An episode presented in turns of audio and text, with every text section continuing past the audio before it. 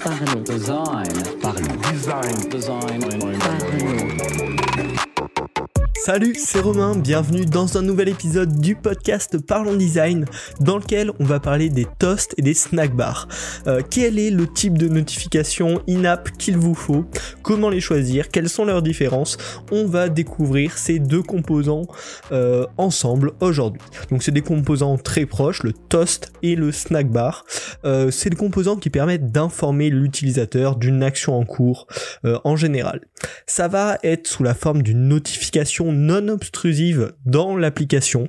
Donc voilà, ce sont, sont vraiment euh, pas des notifications push comme on a l'habitude d'en voir, mais vraiment des notifications in-app, contextuelles à l'application dans laquelle on est, qui donnent en général un message court sur un état, sur quelque chose qui se passe, sur quelque chose qui est en train de se passer, sur quelque chose qui est en train de se faire, euh, mais vraiment du côté contextuel état de l'application en cours. Ce sont des composants qui sont très utilisés sur Android. La snack bar fait partie euh, des guidelines Material Design de Google. Le toast est un composant par défaut du kit de développement Android. Donc voilà, ce sont des composants principalement utilisés sur ces plateformes qui existent aussi sur iOS malgré qu'elles ne soient pas dans les guidelines d'Apple, il me semble, euh, et qui sont utilisés ben, principalement sur les applications Google en fait en général. Voilà.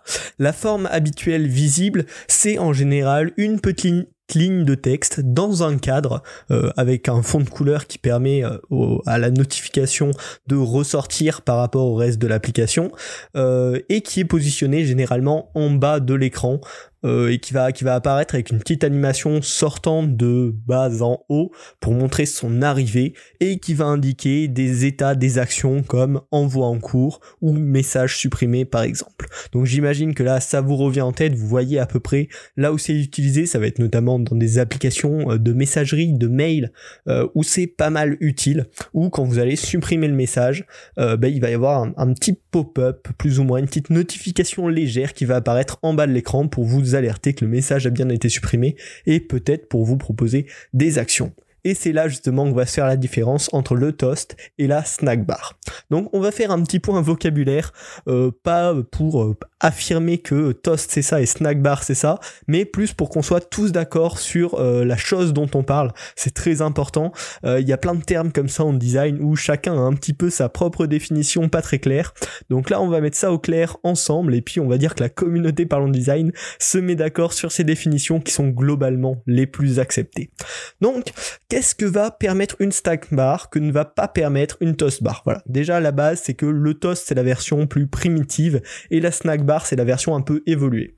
Par exemple, une snack bar, on va pouvoir la cacher, euh, la faire disparaître manuellement. En général avec un mouvement de glissement vers le bas, mais ça peut être avec une petite croix qui permet de le fermer. Alors qu'un toast, euh, ça va s'afficher, ça va rester en vie un certain temps, puis disparaître sans que l'utilisateur puisse y faire quoi que ce soit.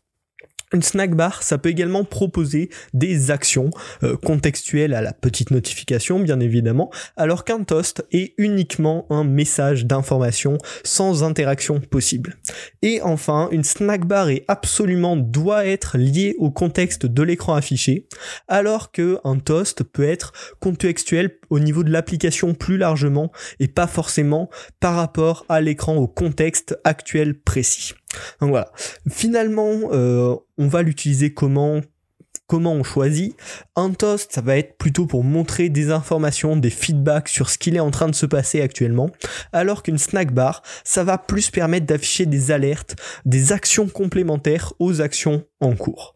Pour ça, je vous ai préparé euh, quelques petits cas d'usage qu'on va voir ensemble, avec des petites variantes pour ben, faire vos choix, euh, ben, faire de bons choix tout simplement, des choix informés par rapport à toutes ces petites définitions. Voilà, parce qu'en effet, il est important de ne pas confondre ces deux composants et de les mixer, sinon les utilisateurs vont finir par être perdus. Ils vont voir ce type de composants, eux ne savent bien sûr pas que ça s'appelle un toast ou un snack bar, mais ils vont avoir l'habitude de voir un certain composant qui s'affiche un certain temps et qui disparaît sans qu'il y ait d'interaction possible, et un composant un petit peu plus complexe qui va permettre des interactions et qu'on va pouvoir cacher, qui est contextuel à l'écran en cours.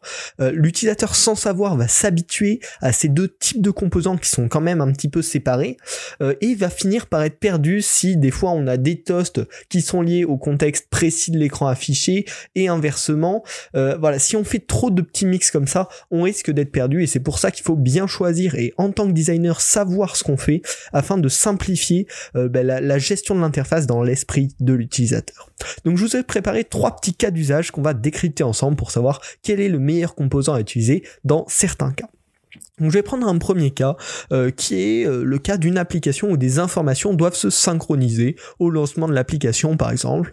On, ouvre l'application, on voit ces données et puis il y a un petit temps d'attente entre le moment où ça se synchronise et le moment où toutes les infos sont bien à jour.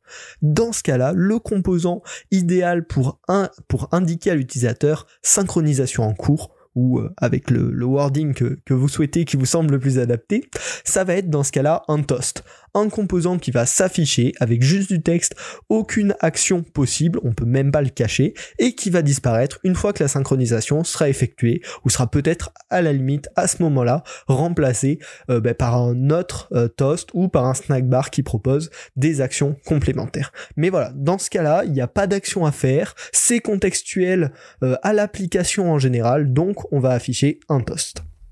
Le second cas que je vous ai pré préparé, euh, c'est dans le cas où on supprime un message. Euh, par exemple, allons sur une application de mail, comme c'est un, composant très utilisé dans ce cas-là, et vous venez de supprimer euh, un email. Là, dans ce cas-là, qu'est-ce qu'on veut proposer à l'utilisateur? Ben, Probablement la possibilité d'annuler euh, cette suppression s'il s'est trompé, s'il a fait une erreur. Ça peut être très intéressant en termes d'expérience. Et puis, s'il est euh, d'accord avec son choix, s'il ne s'est pas trompé, la possibilité de le cacher rapidement et puis de passer à autre chose sans être enquiquiné par ce composant. Donc, dans ce cas-là, on va choisir une snack bar qui est liée au contexte précis de l'écran en cours. L'utilisateur vient de supprimer un message, donc il est toujours sur le même écran, on lui dit qu'il a que le message a bien été supprimé, et des actions complémentaires qui lui permettent bah, d'accéder à des fonctionnalités plus avancées. Donc dans ce cas-là, une snack bar. Et puis j'ai un troisième cas d'usage qui est prêt pour vous, un petit peu plus complexe.